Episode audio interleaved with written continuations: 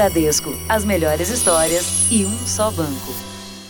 Olá, boa noite. Boa noite. No Rio de Janeiro, o registro de mais uma criança vítima da violência urbana. Um menino de 7 anos luta pela vida depois de ter sido baleado dentro de um carro. Ele estava com os pais quando criminosos em fuga invadiram o veículo. Na porta do hospital, os familiares se revoltaram quando um dos suspeitos deixou a unidade depois de receber alta. Na moral, cara! O menino de 7 anos está internado neste hospital em estado grave depois de ter sido baleado em um confronto entre traficantes e policiais militares. Ele estava com os pais quando dois criminosos em fuga invadiram o carro da família. O outro suspeito morreu durante o confronto. De acordo com a família, os criminosos usaram a criança como escudo durante a troca de tiros com a polícia. Uma perícia vai determinar de onde partiu o disparo que atingiu o garoto. A criança perdeu muito sangue e precisou passar por uma cirurgia. Alessandro foi ao hospital para tentar ajudar. Eu, quando tinha 15 anos, sofri um acidente, né? E foi através de uma transfusão de sangue de um doador anônimo que salvou minha vida né? E eu acho isso importante. A Polícia Militar informou que o tiroteio começou depois que a equipe que fazia patrulhamento no local foi atacada por criminosos. A região onde a criança foi baleada é disputada por traficantes de facções rivais. De um lado fica o Morro da Serrinha e do outro a comunidade do Juramento. A polícia faz operações na área e acredita que os criminosos sequestraram o carro para fugir do cerco.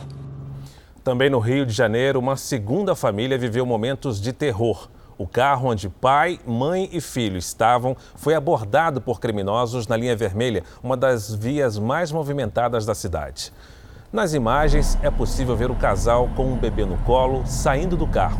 Depois, o criminoso que está armado entra no veículo e foge.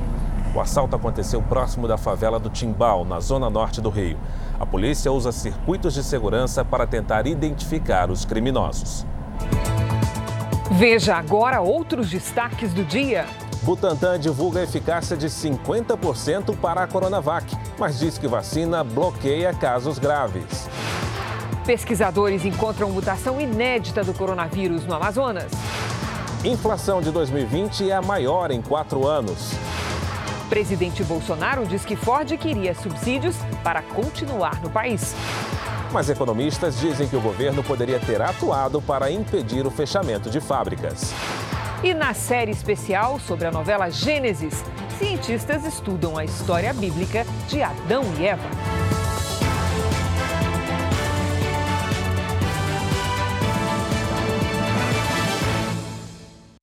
Oferecimento Bradesco, o Prime conecta você ao melhor do futuro.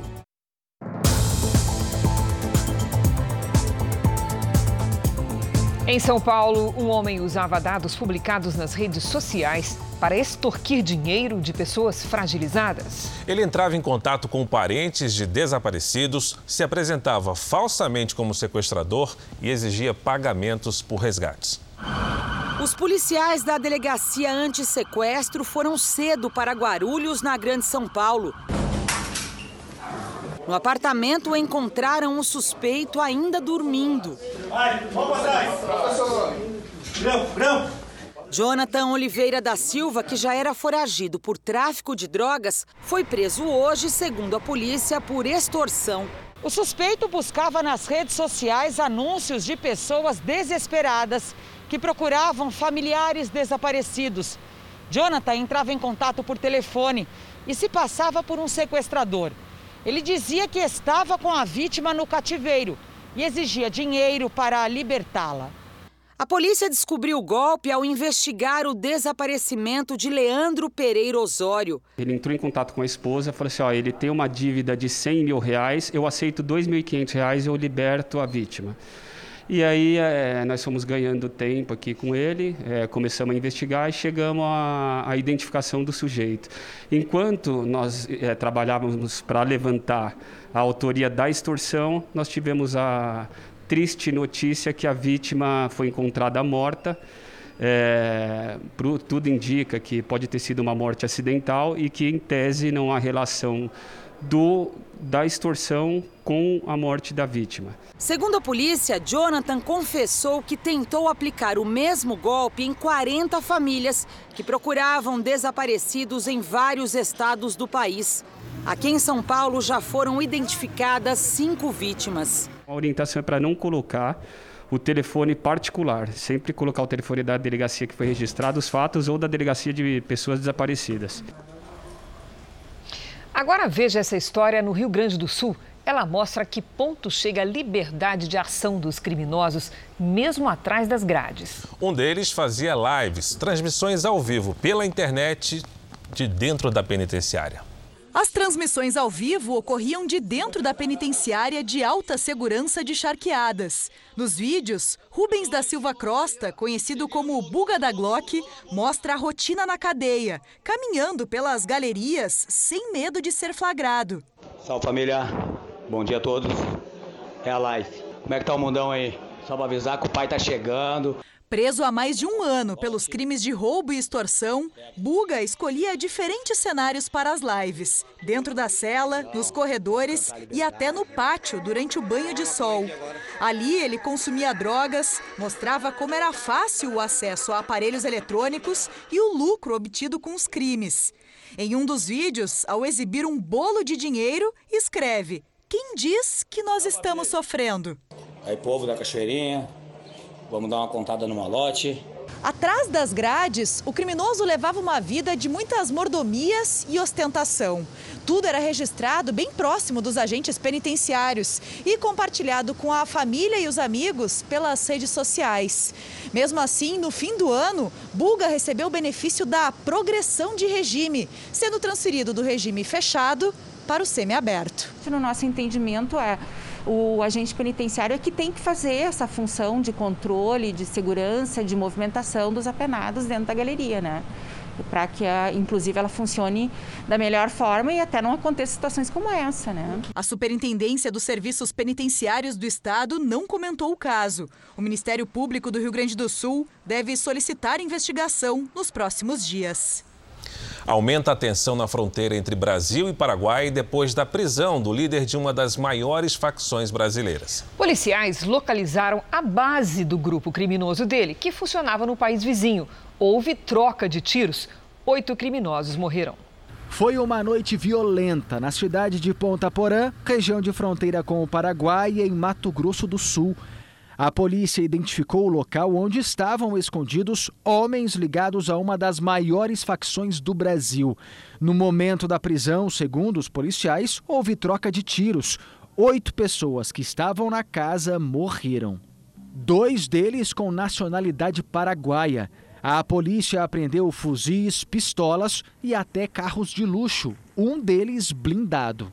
Parte dos criminosos que estava na casa, que funcionava como uma base da facção, tentou resgatar no último fim de semana, dentro de uma delegacia, o líder do grupo, Giovanni Barbosa da Silva, o Bonitão, que havia sido preso em Pedro Juan Cabalheiro, no Paraguai. Moradores acordaram com o barulho dos tiros.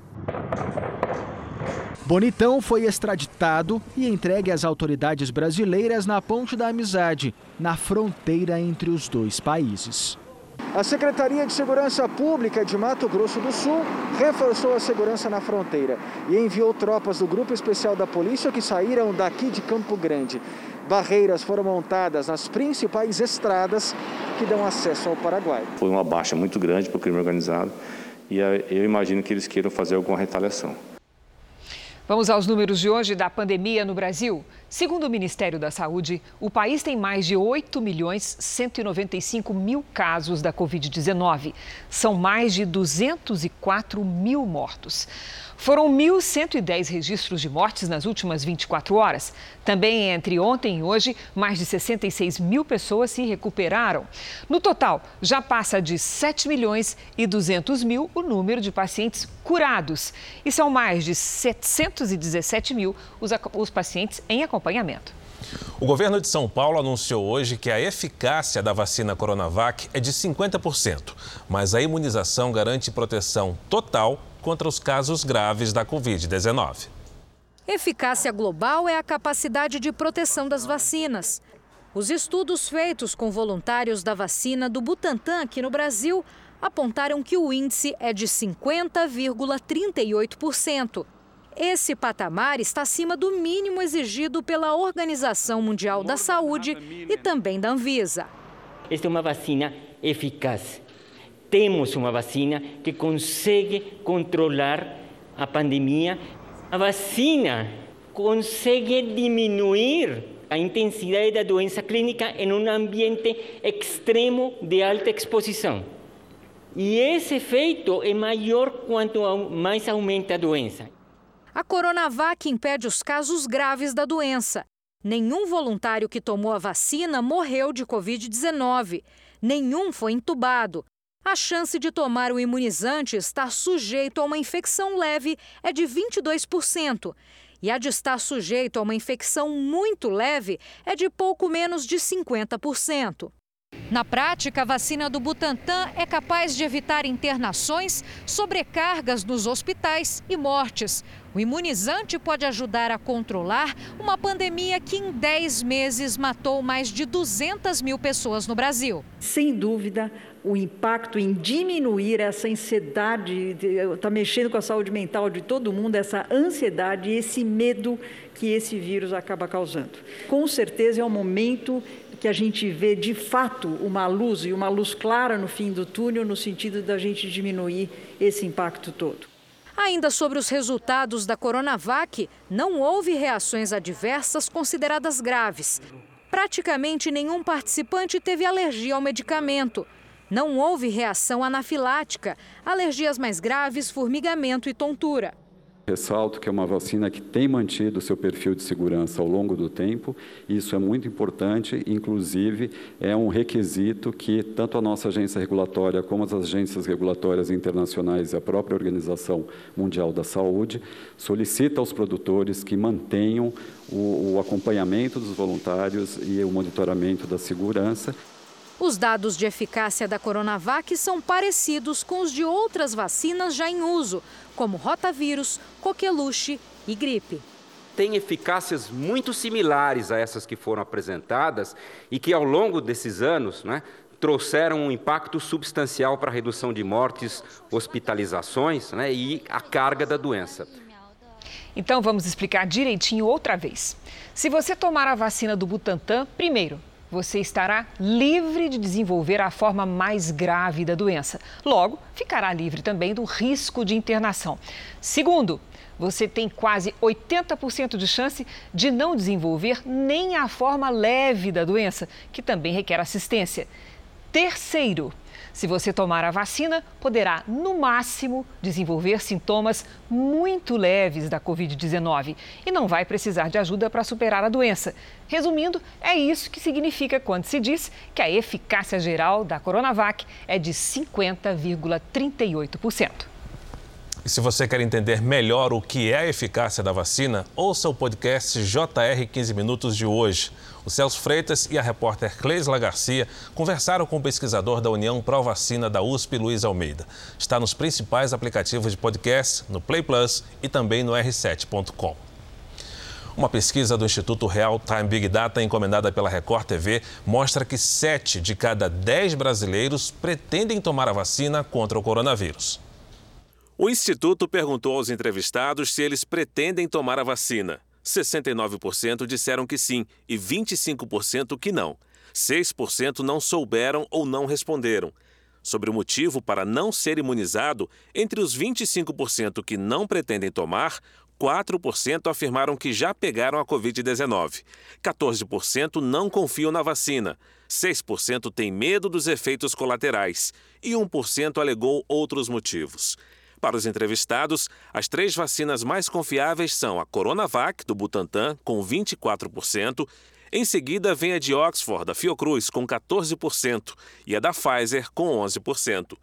O Instituto também quis saber se o presidente Bolsonaro fez o possível para oferecer a vacina aos brasileiros. 36% disseram que sim e 55% que não. 9% não souberam ou não responderam. Sobre a satisfação com o trabalho do presidente para adquirir as vacinas, 27% avaliaram como ótimo ou bom.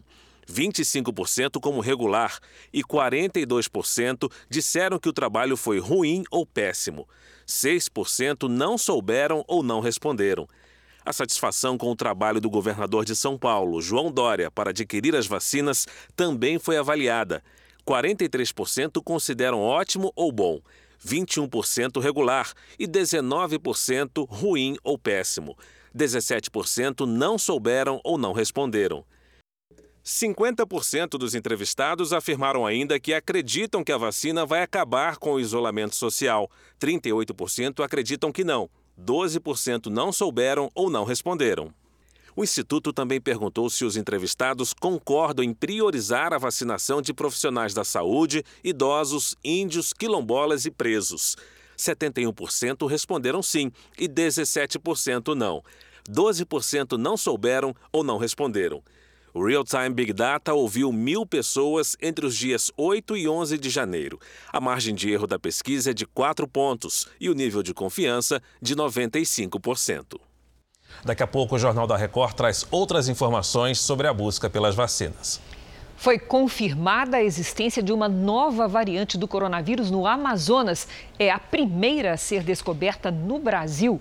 Pois então vamos a Manaus com a repórter Natália Teodoro, que tem os detalhes. Boa noite, Natália.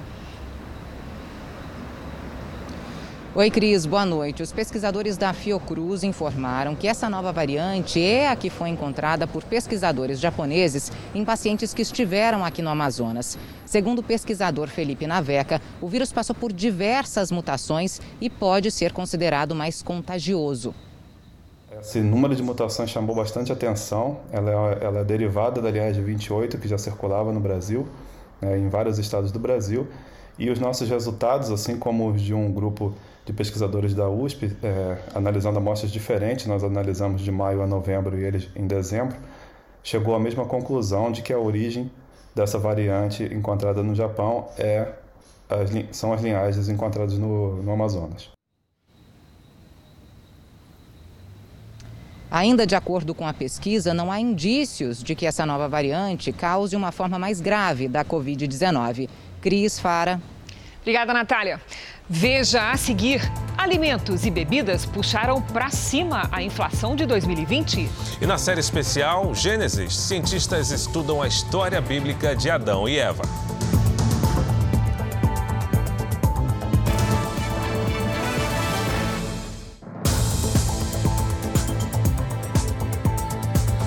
A inflação fechou 2020 com a maior alta em quatro anos. Os preços dos alimentos pesaram no bolso e as contas dos brasileiros agora, em 2021, vão ficar mais apertadas. A dívida com a energia, cortada várias vezes, já ultrapassa mil reais. Sem falar nas outras contas que se acumulam para o desespero da dona de casa, a única responsável pelas despesas da família. Eu estou indo menos no mercado as minhas contas eu não estou pagando ainda. Então já está tudo cortado. Logo Ana, que sempre tentou manter as contas em dia, até perder o emprego como auxiliar de limpeza em novembro do ano passado. Se continuar assim mesmo, o jeito é fazer o quê? Sair na rua e pegar latinha. É o chamado efeito dominó. As expectativas para a economia dos brasileiros, pelo menos para esse primeiro semestre, não são otimistas. Taxas de desemprego crescendo as despesas também e a renda caindo.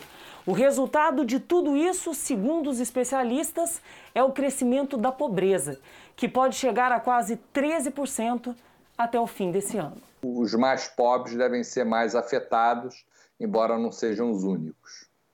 O desemprego atinge mais de 14 milhões de brasileiros nesse começo de ano, um dos maiores índices de todos os tempos. Eu era vendedor.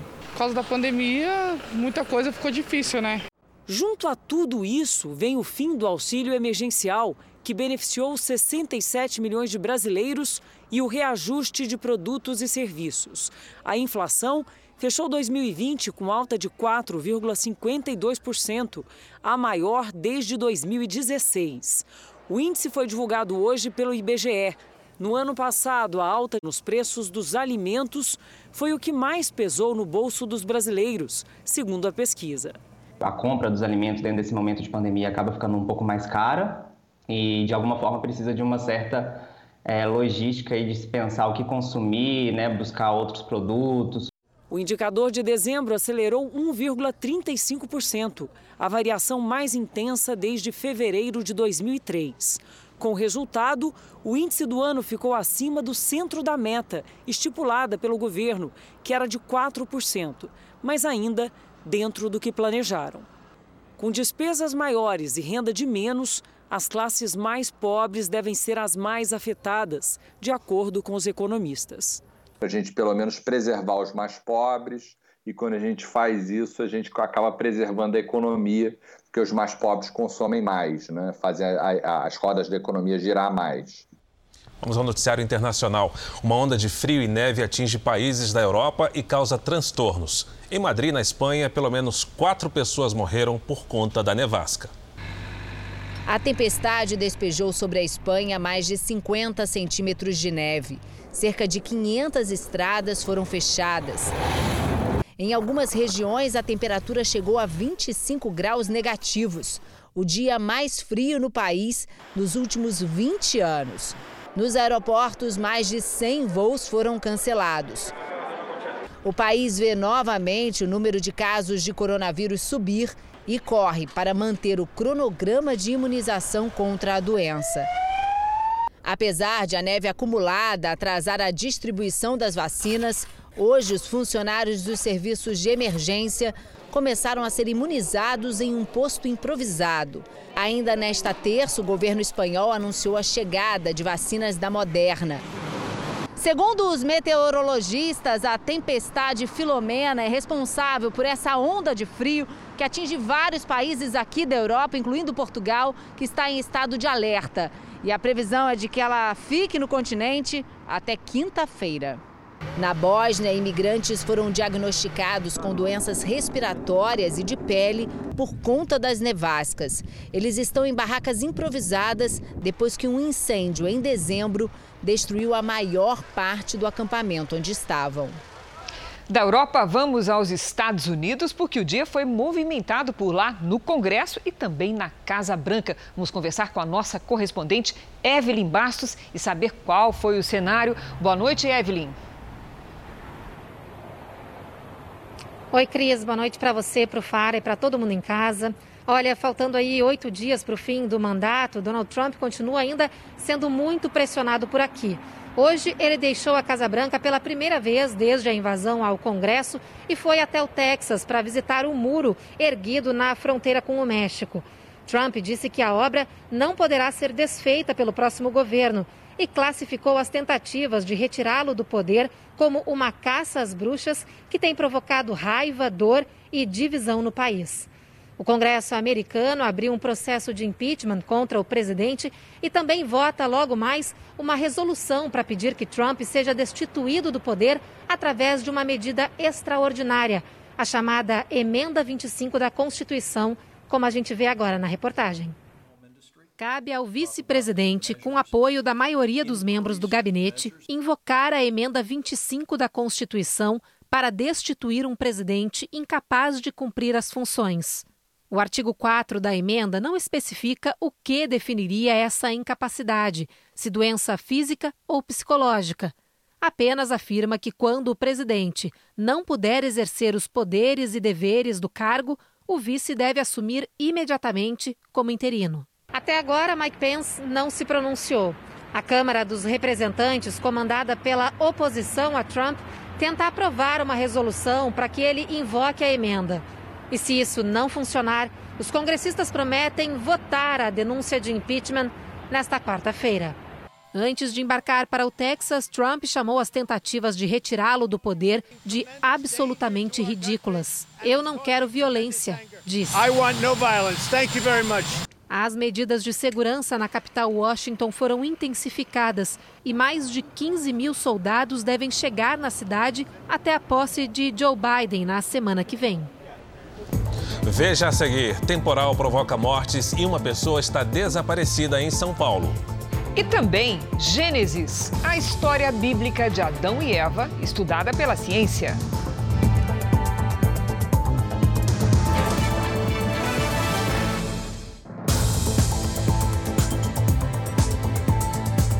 Um temporal no final da tarde em São Paulo provocou estragos e vários pontos de alagamentos. A água encobriu carros e arrastou pessoas. Uma mulher está desaparecida e dois operários morreram eletrocutados. Foi questão de minutos. O temporal que atingiu São Paulo deixou a cidade debaixo d'água. Ruas ficaram alagadas e avenidas viraram rios foram registrados 27 pontos de alagamentos. Em alguns bairros, moradores ficaram ilhados. Passei aqui, estava quase um metro de água. Agora deu menos, né? Já chegou a ficar aqui no carro, aqui, ó. Pelo menos três córregos transbordaram e provocaram destruição em São Paulo. Três pessoas que estavam embaixo de uma ponte na Zona Norte foram carregadas pela enxurrada. Segundo os bombeiros, a mulher arrastada pela tromba d'água ainda está desaparecida. Os dois homens que estavam com ela conseguiram se salvar. Na Zona Leste, dois pedreiros que trabalhavam numa obra morreram eletrocutados depois de encostar numa barra de ferro energizada. A chuva ainda provocou mais prejuízos na capital. Essas imagens foram gravadas por uma moradora da Zona Norte e mostram um carro submerso no meio da rua. Quem tentou atravessar o alagamento ficou pelo caminho. O Centro de Gerenciamento de Emergências da Prefeitura colocou a cidade em estado de atenção por causa da chuva. A região oeste foi a mais atingida pelo temporal. Do alto dava para ver o volume de água. Meteorologistas preveem ainda mais chuva para os próximos dias. No Rio Grande do Sul, um temporal também causou estragos em todas as regiões na última madrugada. 300 mil moradores ficaram sem energia. Na Lagoa dos Patos, passageiros de um catamarã que fazia a travessia entre Rio Grande e São José do Norte viveram momentos de pânico no meio da ventania. No Hospital Santa Casa de Rio Grande, partes do forro de alguns quartos cederam com o acúmulo de água. O temporal também atingiu Santa Vitória do Palmar, Pelotas Camaquã, no sul gaúcho, com ventos de quase 100 km por hora. Em Porto Alegre, houve queda de árvores. Em Minas Gerais, veja que inacreditável falta de sorte. Uma mulher foi arrastada por uma enxurrada e ainda acabou picada por uma cobra. Em outro ponto do estado, dois homens escaparam da morte por pouco um raio caiu a poucos metros deles. Era apenas para admirar uma paisagem, mas quase virou tragédia. A descarga elétrica veio de um raio que caiu perto do topo de uma serra em Minduri, sul de Minas, a 300 quilômetros de Belo Horizonte. As vozes no vídeo são de seu Cláudio e José Osmar. Os dois se comunicavam por rádio amador com amigos quando o flagrante aconteceu. Felizmente, tiveram apenas ferimentos leves. Meu amigo ficou falando no rádio, eu saí para fora da casinha, presenciei a, a, a, natureza, um lado com sol e lá, outro lado chuva, fui fazer um pequeno vídeo. O Brasil é o campeão mundial na incidência de raios. São quase 78 milhões por ano e 15% das mortes são dentro de casa. No caso dos mineiros, um deles segurava um rádio amador bem naquele instante. Eu recebi um choque elétrico muito forte que a minha mão ficou meio azulada no momento, as duas palmas da mão. Com raios, descargas atmosféricas, né, que a gente fala os trovões aí, é, você não deve utilizar aparelhos eletroeletrônicos. Só você garantir aí a, a segurança física, a segurança da pessoa. Em Barbacena, na zona da mata, um homem foi arrastado pela correnteza para desespero dos vizinhos. Segundo os bombeiros, ele foi resgatado por voluntários e não precisou de atendimento médico. Uma mulher que estava desaparecida foi encontrada na zona rural, desacordada. No pronto-socorro, os médicos disseram que ela foi picada por uma cobra e, por isso, segue internada em observação. Terça-feira de chuva muito forte no Sudeste, isso porque a frente fria do Sul ainda nem alcançou a região. Será que significa mais temporais nessa quarta-feira? Vamos saber com a Lidiane Sayuri. Olá, Lid, boa noite. Boa noite, Cris Fara. Para todo mundo que nos acompanha, é isso, exatamente o que vai acontecer. A chuva vem e pesada. Amanhã, no fim do dia, a frente fria chega ao sudeste junto com um corredor de umidade. Até pelo menos o fim de semana, a chuva vai ser frequente entre Rondônia e o Rio de Janeiro. E há condições para a invernada, quando o tempo fica chuvoso e frio bem no meio do verão em áreas do Brasil Central. Nos próximos dias, Risco alto de deslizamentos e alagamentos em Mato Grosso, Goiás, Minas Gerais, São Paulo e também no Rio de Janeiro. A única região amanhã do Brasil com sol e tempo firme é o Rio Grande do Sul. Entre Santa Catarina e o Paraná, pancadas à tarde. E atenção também para as rajadas de 80 km por hora no estado catarinense. Em Florianópolis, máxima de 27 graus. No Rio de Janeiro, faz até 36. Em Cuiabá e em Maceió, 31 e até 33 em Palmas e Porto Velho. Em São Paulo, a chuva segue pela noite agora, madrugada e durante toda a quarta-feira. Máxima de 27 graus. Muito cuidado. Certamente. Obrigada, Lidy. Até amanhã. A Justiça Federal de São Paulo negou o adiamento das provas do Exame Nacional do Ensino Médio, Enem, e acatou os argumentos da Advocacia Geral da União, pelos quais uma nova alteração de datas causaria prejuízos financeiros e também aos estudantes. Com isso, as provas impressas devem ocorrer, vamos às datas, nos dias 17, domingo agora, e 24 de janeiro. E a versão digital será realizada nos dias 31 de janeiro e 7 de fevereiro. Os filhos do ex-ministro Edson Lobão foram alvos hoje da Operação Vernissage da Lava Jato. A investigação apura lavagem de dinheiro por meio da venda de imóveis e obras de arte. Segundo a Polícia Federal, a movimentação chegou a 12 milhões de reais. A polícia foi às ruas em três estados. Os alvos principais eram as casas do ex-senador do Maranhão pelo MDB, Edson Lobão Filho, e do irmão dele, Márcio Lobão. A força-tarefa queria apreender uma centena de quadros que teriam sido usados para lavar dinheiro sujo da corrupção. Segundo as investigações, Márcio Lobão cuidava do dinheiro desviado da Petrobras que era pago ao pai. Para disfarçar as propinas, ele comprava obras de arte por um valor e depois revendia por preços até 500% maiores. As obras apreendidas hoje virão aqui para o Museu Oscar Niemeyer, em Curitiba. Um comboio, sob forte esquema de segurança, deverá trazer as peças, que passarão por uma perícia da Polícia Federal. O local já conta com 230 obras apreendidas pela Lava Jato e tem uma exposição permanente com quadros recuperados pela operação. Em São Luís, foram encontrados carros de luxo e até um helicóptero. A fase de hoje foi a 79 da Lava Jato e não teve prisões. Ela é um desdobramento da fase 65 de setembro de 2019, quando Márcio Lobão foi preso por quatro dias. Ele e o pai, Edson Lobão, já são réus da Operação Lava Jato em Curitiba. Ambos foram acusados pelo ex-presidente da Transpetro, braço logístico da Petrobras, Sérgio Machado, que fez delação premiada de receber dinheiro de propinas.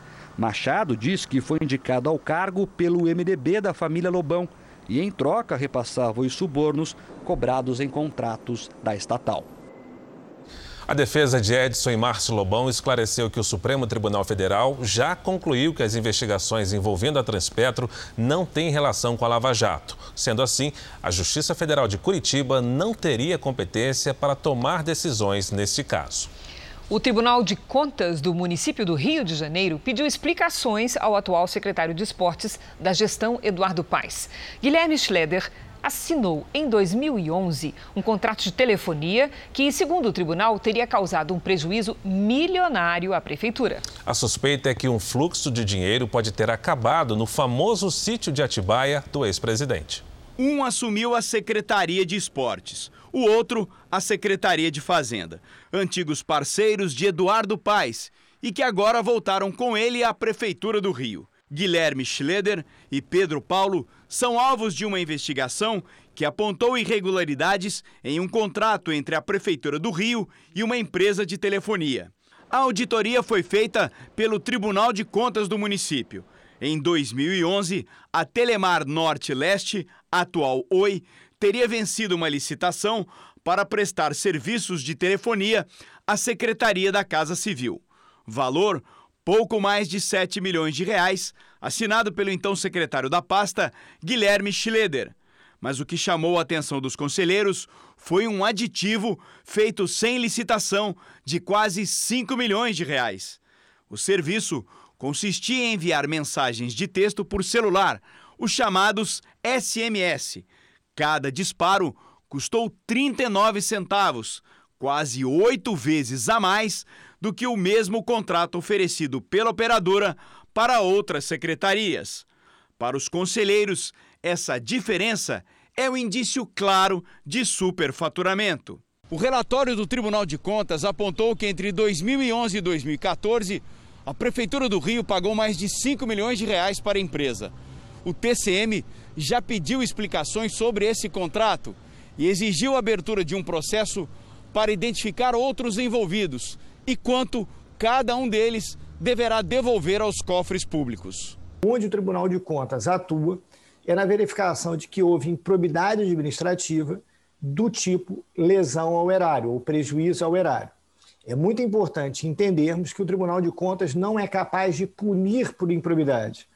O papel do Tribunal de Contas é apurar como muito bem o fez, cabendo ao Ministério Público a continuação da apuração para a ação de improbidade administrativa e, se houve crime, para a ação penal pública.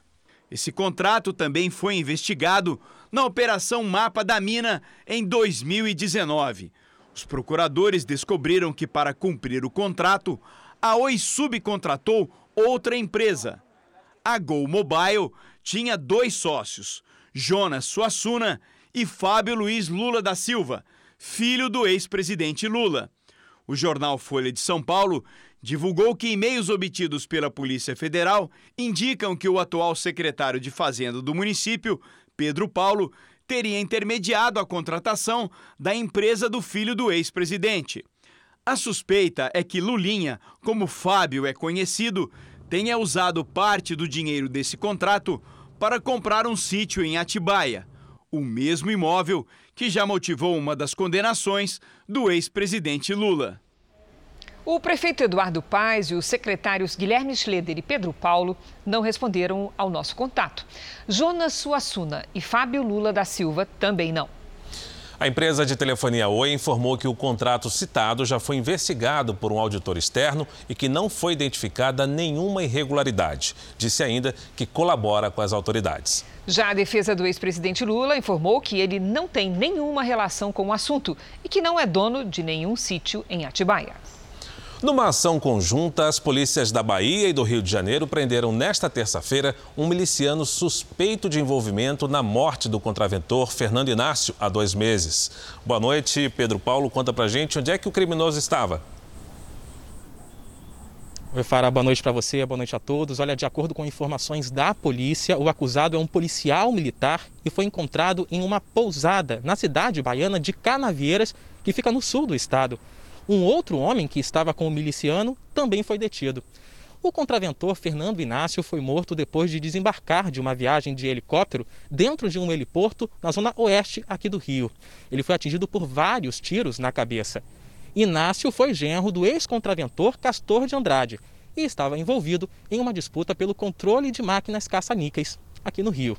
Fara, Cris. Obrigado pelas informações, Pedro Paulo.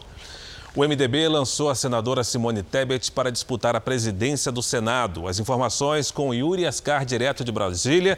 Yuri, conta pra gente com quantos votos a senadora inicia essa campanha. Boa noite, Fara. Boa noite a todos. Simone Tebet já tem 15 votos dos MDBistas, a maior bancada do Senado. Já Rodrigo Pacheco, do DEM, formou uma aliança que inclui do PT a Jair Bolsonaro e soma hoje 29 votos. Major Olímpio, do PSL, também se lançou na disputa. Para ser a primeira mulher na presidência do Senado, Tebet vai precisar negociar o apoio de outros partidos. Para vencer são necessários 41 votos. Por isso ela também vai atrás das legendas tanto da oposição quanto da base governista. Na Câmara, o presidente Rodrigo Maia afirmou que a votação vai ser presencial. Os principais candidatos são Baleia Rossi, do MDB, que tem o apoio de Maia, e Arthur Lira, do PP, que é o candidato da base governista. Cris, Fara. Obrigado, Yuri Ascar. Voltamos a falar da corrida pelas vacinas. O mais recente participante dessa disputa vem da Índia. O laboratório Bharat Biotech assinou um acordo com a distribuidora brasileira Precisa Medicamentos para trazer ao país a Covaxin. O imunizante está na terceira fase de estudos na Índia. Segundo a nota do laboratório, o embaixador do Brasil na Índia, André Aranha Correia, expressou em nome do governo do Brasil interesse na aquisição. A princípio, foi estabelecido que o fornecimento da Covaxin deve ser priorizado para o setor público de saúde brasileiro, por meio de uma contratação direta pelo governo federal. As vacinas para o mercado privado chegariam após a autorização da Anvisa para a venda do imunizante no país. O Ministério da Saúde aponta a Covaxin na lista de imunizantes que podem ser comprados para o Sistema Único de Saúde, mas a Anvisa só aceita pedidos de uso emergencial de vacinas após a terceira fase de testes, o que ainda não ocorreu. O produto obteve recomendação para uso emergencial na Índia há duas semanas. A Anvisa segue no processo de análise de duas vacinas, a de Oxford da Fiocruz e a Coronavac do Instituto Butantan. Sem uma vacina aprovada e ainda sem expectativa para começar a imunização no Brasil, o ministro da Saúde, Eduardo Pazuello, desmarcou uma reunião que seria hoje com os governadores para tratar sobre a campanha no país. Eles cobram uma data para o início da vacinação contra o coronavírus, mas a eventual agenda só deverá ser apresentada na próxima terça-feira. A vacinação contra o coronavírus já começou em 50 países, um quarto dos integrantes da Organização das Nações Unidas. O Reino Unido começou em 8 de dezembro. A Rússia iniciou a imunização em profissionais da saúde dias antes, em 5 de dezembro. A Alemanha deu largada em 26 de dezembro, um dia antes do acordo para início da imunização nos países da União Europeia. Dos integrantes do bloco, Espanha, França e Itália iniciaram a campanha no dia 27. A Holanda foi o último país do grupo a começar a vacinação em 6 de janeiro. Na Ásia, não há informações oficiais sobre quando a China deu início ao processo de vacinação. A estimativa é que tenha sido em novembro. Israel começou a campanha em 20 de dezembro. Na América do Norte, Estados Unidos e Canadá começaram a imunização em 14 de dezembro. O México deu início ao processo 10 dias depois, em 24 de dezembro. A América do Sul entrou na corrida pela vacinação com o Chile e a Costa Rica em 24 de dezembro. A vizinha Argentina começou a campanha em 29 de dezembro. O Brasil continua fora da corrida, ainda sem vacina aprovada para uso emergencial. E agora há pouco, em um comunicado, a Agência Nacional de Vigilância Sanitária informou que está marcada para o próximo domingo uma reunião da diretoria colegiada. E esse encontro é para decidir sobre pedidos de autorização do uso emergencial das vacinas do Instituto Butantan e da Fiocruz. E o Brasil planeja aumentar o tempo entre a primeira dose da vacina e a segunda. Só que, Fara, em tese, isso até parece uma boa ideia. Seria possível vacinar mais pessoas. Mas especialistas questionam os resultados de uma vacinação que desrespeite as normas indicadas pelos laboratórios fabricantes. Ao falar ontem em Manaus, o ministro da Saúde, Eduardo Pazuello, anunciou que o programa de vacinação vai priorizar a aplicação da primeira dose na população brasileira. Talvez o foco seja não na na, na imunidade completa, e sim na redução da contaminação. E aí a pandemia diminui muito. Podendo aplicar a segunda dose na sequência, aí você vai para a imunização de, de 90 e, e tantos por cento alto. Como as doses disponíveis não são suficientes para toda a população, a dose única conseguiria atender a um número maior de pessoas. Imagine um posto de vacinação se houvesse 100 doses disponíveis, seria possível imunizar de forma completa 50 pessoas, aplicando a primeira e a segunda dose. Ou daria para vacinar 100 pessoas apenas com a primeira dose. Parece um cálculo simples, mas médicos e cientistas têm dúvidas sobre a eficácia da imunização quando os intervalos entre as doses são superiores aos indicados pelos fabricantes. Alguns apoiam. Assim como nós estamos aprendendo com a doença, estaremos aprendendo com a implementação dos programas de vacinação. Então, nós podemos ter, num, num espaçamento que não temos ainda dados, respostas mais lá na frente. Dar o maior número de doses em primeira dose nos grupos vulneráveis pode proteger mais vidas em detrimento de você ter uma produção de anticorpos sustentadas num grupo menor. Outros desconfiam da estratégia. É imprescindível que se mantenha o esquema utilizado nos protocolos de estudos para a gente ter a eficácia que está sendo esperada de acordo com o resultado de cada uma das vacinas na fase 3. A gente não poderia estar tá fazendo dose única nesse momento, na minha opinião. As equipes de busca na Indonésia recuperaram hoje uma das caixas pretas do avião que caiu no último sábado, logo após a decolagem na capital Jacarta. O equipamento que armazena os dados do voo foi localizado por mergulhadores e entregue aos peritos. 62 pessoas, todas da Indonésia, morreram na queda do avião. O presidente Bolsonaro disse hoje que a Ford deixou o Brasil porque queria, na verdade, subsídios para ficar. Mas para economistas ouvidos pelo Jornal da Record, o problema é mais profundo. É o chamado custo Brasil, que torna investimentos produtivos no país caros demais. Um dia depois que a primeira fábrica de automóveis estabelecida no país anunciou a retirada, o presidente comentou. Mas o que a Ford quer? Faltou a Ford dizer a verdade, né? Querem subsídios. Vocês querem continuar dando 20 bilhões para eles, como fizeram nos últimos anos? Dinheiro de vocês, imposto de vocês para fabricar carro aqui? Não. Perdeu a concorrência. Lamento. A Ford não se pronuncia a respeito do tema. E as explicações dos especialistas vão além dos subsídios citados por Bolsonaro. A desvalorização do real acelerou os custos de produção da empresa e a pandemia freou a venda de carros. Hoje, o país tem capacidade de produzir 7 milhões de veículos, mas produz apenas 2 milhões. A dificuldade vem também do chamado custo Brasil, ou seja, o preço que se paga aqui para produzir é muito alto. O custo hoje de, de tributário, é, IPI, PIS, ICMS, toda essa carga tributária do Brasil é uma média de 30%. Você se produz, um carro muito alto, então ele fica, não fica tão competitivo ao mercado lá fora. É por isso que nós não exportamos a quantidade de veículos precisado. A decisão da Ford de sair do mercado brasileiro, na verdade, não foi uma decisão única e pensada agora nos últimos dias ou meses. Já eh, vem sendo considerado internamente né, há muitos anos. E a Ford já não vem apresentando resultados satisfatórios há alguns anos no mercado brasileiro. Nos Estados Unidos, a carga tributária de um veículo é de 6,1%. Na Espanha, 13,8%. A insegurança jurídica no país é outro problema. Pelas redes sociais, o presidente da Câmara, Rodrigo Maia, afirmou que o fechamento da Ford é uma demonstração da falta de credibilidade do governo brasileiro, de regras claras, de segurança jurídica e de um sistema tributário racional. Duas luzes de alerta ao governo se acenderam com esse anúncio da Ford. Primeiro, o aumento do desemprego. O cálculo é que pouco menos de 5 mil famílias serão prejudicadas diretamente com o fechamento das fábricas. Parece pouco, perto de um total de 14 milhões de desempregados. Mas o setor automotivo é simbólico para a situação no país. O segundo alerta é a necessidade urgente da aprovação de uma reforma tributária. Essa era uma das principais promessas de campanha do governo.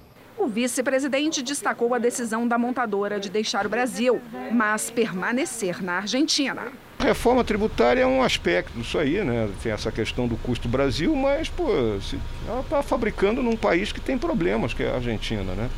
Apesar de ser uma economia dolarizada, e de acordo aí com né, quem é mais entendido do assunto, isso favorece né, a atividade da, de uma empresa dessa natureza. O que deve ser feito reduzir impostos ou equiparar os nossos tributos ao mercado internacional para você ter condição, inclusive, de exportar produtos. As fábricas vêm para aqui, mas não pode exportar, porque o exporte é muito pouco, porque o custo é alto. Em nota, a Federação das Indústrias do Estado de São Paulo disse que vem alertando sobre a necessidade de se implementar uma agenda que reduza o custo Brasil e que a alta carga tributária faz diferença na hora da tomada de decisões. Segundo a Fiesp, é preciso urgentemente fazer reformas estruturais, baixar impostos e melhorar a competitividade para atrair investimentos e gerar empregos. Os funcionários da Ford entraram em mobilização, tanto na fábrica de Taubaté, em São Paulo, quanto na de Camaçari, na Bahia. Eles querem encontrar maneiras de manter os empregos. Debaixo de chuva, funcionários da Ford na Bahia se concentraram no estacionamento da fábrica em Camaçari, região metropolitana de Salvador. Os trabalhadores dizem que foram pegos de surpresa. A unidade, a maior do Brasil, foi inaugurada em 2001. A capacidade da fábrica é de produzir 250 mil veículos por ano. Atualmente, a Ford e empresas que trabalham diretamente para ela empregam mais de 7.200 pessoas só na Bahia, fora os fornecedores. O Sindicato dos Metalúrgicos fala em até 60 mil empregos indiretos, impactados pelo fechamento. Muito triste aqui para a gente, nós trabalhadores, é, pai de família, receber uma notícia assim, um baque muito grande. São centenas de milhares de trabalhadores que, infelizmente, com esse posicionamento da Ford, vai é, perder os seus empregos. Só o setor de fabricação de peças de reposição será mantido, com pouco mais de 600 engenheiros. A empresa investiu na fábrica de Camaçari 2 bilhões e meio de reais entre 2015 e 2019. E só com pagamento de salários injetava mensalmente 500 milhões de reais na economia do estado. O setor automotivo representa quase 6% do faturamento da indústria baiana. Só a cidade de Camaçari estima perder 150 milhões de reais por ano em impostos, mais de 10% da arrecadação do município. O governo do estado já procurou embaixadas de outros países, entre elas a chinesa, para sondar investidores com interesse em assumir o negócio na Bahia. Hoje à tarde, o governador Rui Costa se reuniu com secretários, metalúrgicos e representantes da Federação das Indústrias da Bahia para discutir a crise. Se nós tivermos que mostrar alguma capacidade, vai ser de tentar construir essas pontes e darmos a solução mais rápida. Não só para toda a sociedade, porque isso tem impacto social, mas porque nós precisamos cada vez mais diversificar e garantir a matriz industrial do, da Bahia. Hoje, o Banco do Brasil anunciou que vai fechar 361 unidades de atendimento este ano e lançou um programa de demissão voluntária que vai atingir 5 mil funcionários. Morreu hoje um dos maiores incentivadores do esporte no Brasil. O empresário Antônio Carlos de Almeida Braga, o Braguinha. Ele tinha 94 anos e morava em Portugal. Braguinha incentivou atletas como Guga, Ayrton Senna Emerson Fittipaldi e muitos outros, além de seleções como a de vôlei. A causa da morte não foi divulgada. A origem da vida é o tema da primeira fase da novela Gênesis, a nova superprodução da Record TV, que estreia na terça-feira da semana que vem, dia 19. É o relato de como Adão e Eva deram início à vida humana na Terra. Na segunda reportagem da série especial desta semana, você vai ver a investigação da ciência sobre esse episódio da Bíblia.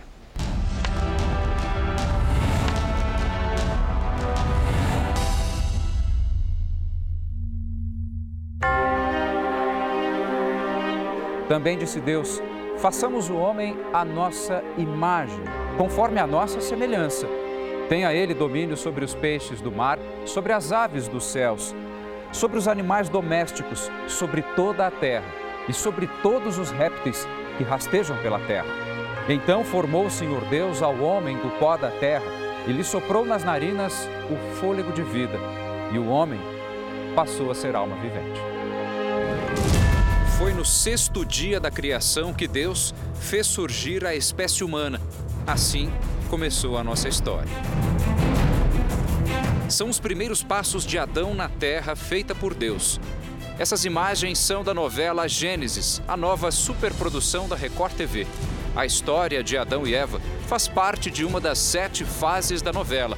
Além de Éden, tem ainda Dilúvio, Torre de Babel, Ur dos Caldeus, Abraão, Jacó e José.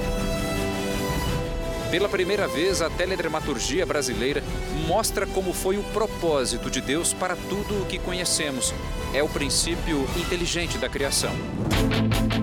Gravando. Nesta fase da novela, Adão e Eva serão vividos pelos atores Carlo Porto e Juliana Boller. Nossa equipe de reportagem acompanhou os dois nas gravações.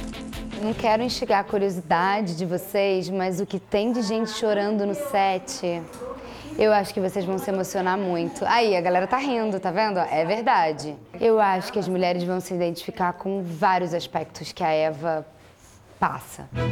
A novela vai além. Gênesis fala das fragilidades do primeiro casal de humanos na Terra, os conflitos vividos entre os filhos, os dramas da família. Teólogos afirmam que é neste momento que a Bíblia trata pela primeira vez do erro, da desobediência, do pecado. Especialistas em diversas áreas no mundo todo estão convencidos de que os textos bíblicos vão além de uma narrativa de fé. A própria ciência admite. Histórias contidas na Bíblia podem ser provadas. O nosso código genético é um exemplo disso. Cientistas foram atrás de informações existentes nos micro-organismos responsáveis pela respiração das nossas células, as mitocôndrias. O estudo trata do DNA mitocondrial. Ele é muito especial pelo seguinte: ele é passado de uma geração para outra apenas pela mãe. Nós sabemos disso porque a gente consegue, em laboratório, testar para ver qual deles é que vai, se vai o do pai ou se vai o da mãe. O resultado do estudo científico é surpreendente. No fundo, somos filhos da mesma mãe. Então, foi feita uma experiência na década de 90 pela doutora Rebecca Elican, ela pegou vários DNAs uh, ah, mitocondriais de pessoas assim do mundo todo, 147 deles. Por exemplo, aborígenes lá da Austrália, pigmeus da África, europeus, sul-americanos, até nativos brasileiros, ou seja, 147 amostras de DNA que certamente não teriam consanguinidade nenhuma, ou seja, não é primo, não é primo de segundo, terceiro, quarto, quinto grau, é, é gente que não tem nada a ver com ninguém. Ela fez uma comparação dessa informação genética. A conclusão que ela chegou é que todos os seres humanos teriam vindo de uma única e mesma mulher. Isso é o que o DNA mitocondrial nos diz. Inclusive, o nome que isso daí recebeu é Eva mitocondrial, a mãe de todos nós. E é interessante o nome Eva porque a gente sabe de onde o nome Eva vem.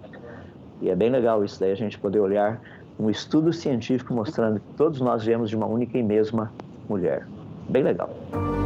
Na novela Gênesis, a história de Adão e Eva nos leva a refletir sobre questões que nos afligem no mundo de hoje.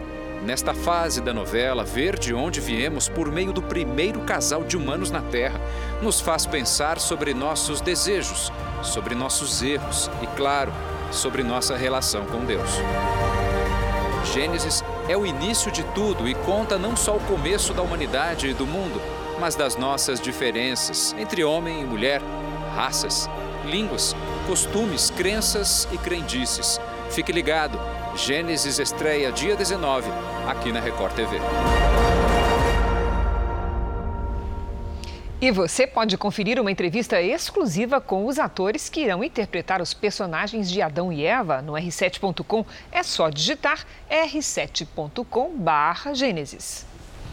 O Jornal da Record termina aqui. A edição de hoje na íntegra e também a nossa versão em podcast estão no Play Plus e em todas as nossas plataformas digitais. E à meia-noite e meia tem mais Jornal da Record. Fique agora com os últimos capítulos da novela Amor Sem Igual. A gente se vê amanhã.